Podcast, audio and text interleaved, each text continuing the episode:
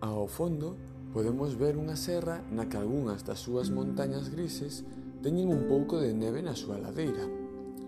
Tamén podese ver que no ceo hai algunhas nubes brancas e claros azuis. No centro, ao pé das montañas, vemos un lago de cor azul claro.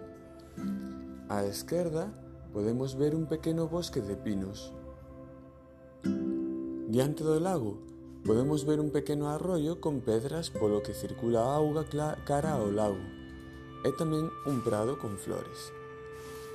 Esta paisaxe é moi bonita e transmítenos tranquilidade.